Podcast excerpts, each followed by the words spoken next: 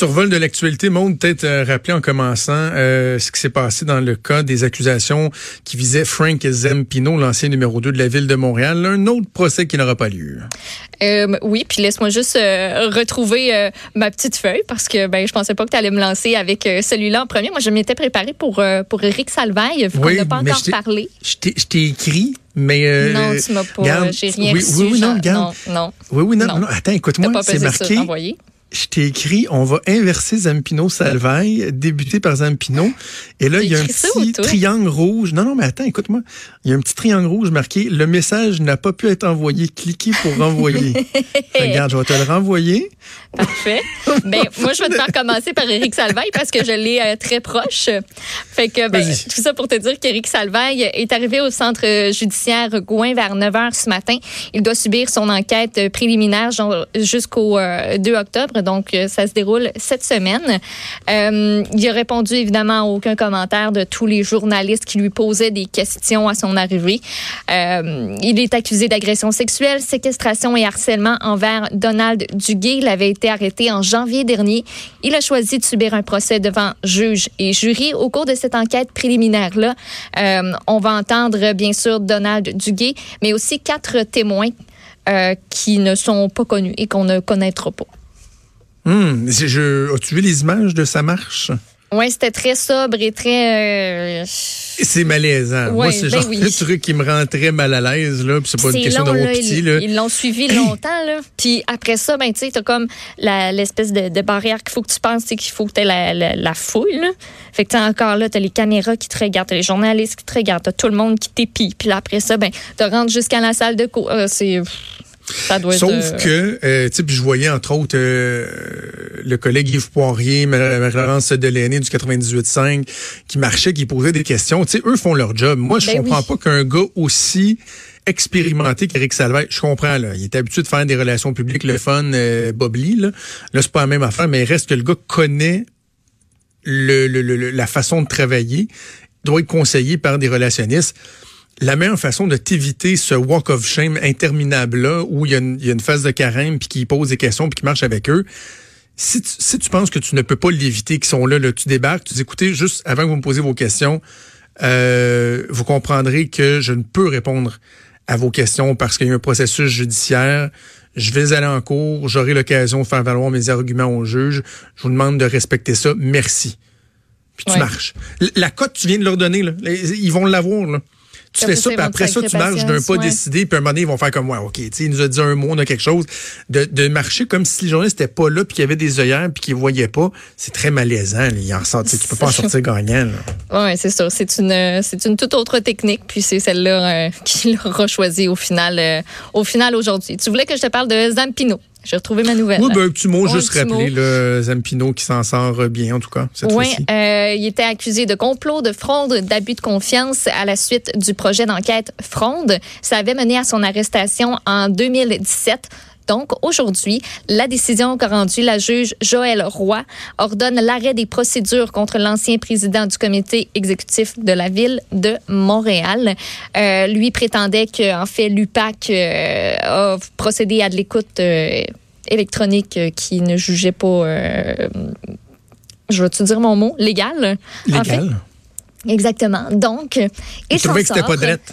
Exactement. Il trouvait que ça n'avait pas rap, OK? euh, pour tout dire. Et euh, donc, euh, voilà, ben, c'est l'arrêt des, euh, l'arrêt des procédures dans, dans ce dossier-là encore. Ce gars-là, Maude, était tellement pesant à Ville de Montréal. Sais, moi, dans, dans ces belles années, j'étais aux affaires municipales avec Nathalie Normando. Et euh, on avait des relations de, de, proximité avec la ville de Montréal. Là, on avait entre autres renégocier le, le pacte fiscal. Là, tu sais, ce qui vient d'être annoncé là, avec le gouvernement la semaine passée avec les unions municipales, on avait renouvelé un pacte fiscal avec euh, les municipalités, puis bon, il y avait toute l'histoire des diffusions. On avait des, des, des, des rencontres euh, régulières, puis des contacts euh, constants avec la ville de Montréal. Fait que, sans dire que je le connais, parce que moi, j'étais l'attaché de presse. Fait que, je, je le rejasais un petit peu, mais je n'étais pas nécessairement dans les rencontres. Là. Je le voyais souvent le gars, t'avais vraiment l'impression que c'était lui le boss à la ville de Montréal. C'est lui qui gérait. C'est pas pour dénigrer Gérald Tremblay, mais cette espèce de notion d'image que des gens ont eu de Gérald Tremblay, qui peut-être un peu malgré lui était la, la marionnette de bien des gens, là. Moi, juste voir comment Frank Zampino se comportait, de voir des des hauts fonctionnaires au ministère dire ouais mais là faut parler à Frank là, faut parler à Frank parce que si Frank dit non, Gérald, c'était beaucoup beaucoup ça là. Okay. Le gars était très très pesant. Fait évidemment, je peux pas je peux pas dire oui oui, il était coupable là, parce que là il y a un arrêt des procédures. Je dirais juste qu'il était très pesant et très très très influent. Tiens. Voilà. Maintenir euh, personnage que je que je trouvais pas nécessairement euh, attrayant et sympathique. Voilà, t'as dit. Euh, Peut-être en, terminant, parle-moi de Forever 21. C'est moi où ça fait pas si longtemps que ça que c'était arrivé au Québec, puis c'était pas supposé être bien gros, puis bien hot, puis ben, tout le monde était pour aller s'habiller là? Oui, ça, ben, ça fait quand même un bout me semble ah que Forever 21 euh, est arrivé. C'était pas partout, mais tu sais, ça, ça a commencé à, à popper un petit peu partout euh, au Québec. Donc, euh, la chaîne qui a annoncé tard hier soir qu'elle se place sous la protection de la loi sur les arrangements avec les créanciers des compagnies. Ils vont fermer au Canada. il y avait 44 magasins au pays, 6 qui se trouvaient au Québec. Il va y avoir une méga liquidation, comme on dit, parce qu'il va falloir que tout sorte. méga liquidation, tout doit sortir. Exactement, Jonathan.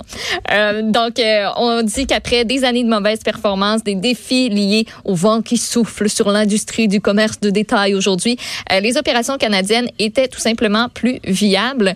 On parle de 2000 emplois euh, au pays pour Forever 21, donc euh, qui seront, qui, qui, qui ben, c'est sûr, il y en aura plus. se sont placés aussi à l'abri des, des créanciers aux États-Unis. On compte également fermer la majorité mmh. des emplacements en Europe, en Asie. du côté des États-Unis puis de l'Amérique on souhaite maintenir ouverte et continuer à opérer quelques boutiques. Donc, ça ne meurt pas complètement, mais on comprendra qu'il y en, a, euh, qu'il y en aura euh, beaucoup moins. Puis, euh, ben, Forever 21, c'est du cheap. Là. Je ne vais pas dire ça de même, mais, je vais le dire de même. Moi, j'ai pas magasiné là. C'est Forever Cheap? C'est... Ben, ça dépend des, des, morceaux que tu trouves, mais euh, c'est du fast fashion, comme on dit. Fait que t'as tout ce qui est à la mode, mais euh, à prix euh, à prix pas cher. Puis c'est moi j'ai ça magasiner là. J'ai l'impression que je trouve jamais rien parce que c'est tellement ah pêle-mêle partout. Des il y a des vêtements partout. Ça ça a pas de maudit bon sens. Tu vas trouver de tout, t'es n'importe quoi, du beau, du let. Euh, donc voilà, le fast fashion c'est pas mal Forever 21 en Forever terminé. tu vois, à Québec, là, il était juste, il était là, il était à Laurier Québec depuis 2015. Ouais. Puis il y en a eu un au Galerie. C'est quand même récent. Ouais, puis il y en a eu un aux Galeries de la Capitale qui a ouvert par la suite. Euh, puis tu sais, c'est des grandes surfaces, là, les Forever 21 habituellement. Là, c'est pas des petits, euh, des petits locaux. Euh, donc, euh, il y en a-tu d'autres des mêmes, tu penses? parce qu'il y en a d'autres qu'on a vu arriver. Là, je sais pas si ça rentre dans la même catégorie, là, mais tu sais, les Joe Fresh, il y a, c'est quoi l'autre? Sixth Avenue on Saks, je sais pas trop quoi. Non, c'est pas dans la même nécessairement catégorie, je te dirais. Moi, mettons, Forever 21, je mettrais ça dans la même catégorie que Urban Planet, par exemple. OK. Euh, peut-être même dans la même pas mal tout le temps aux deux mêmes places, ça paraît. Hein. c'est assez. dans la même euh, catégorie que, que H&M, mais H&M est une coche, est une coche au-dessus. Mais encore une fois, ben, le, le beau bon pas cher euh, l'emporte, l'emporte pas mal. Moi, je suis très euh, République de banane. Je suis très ah Banana hein? Republic. Ouais.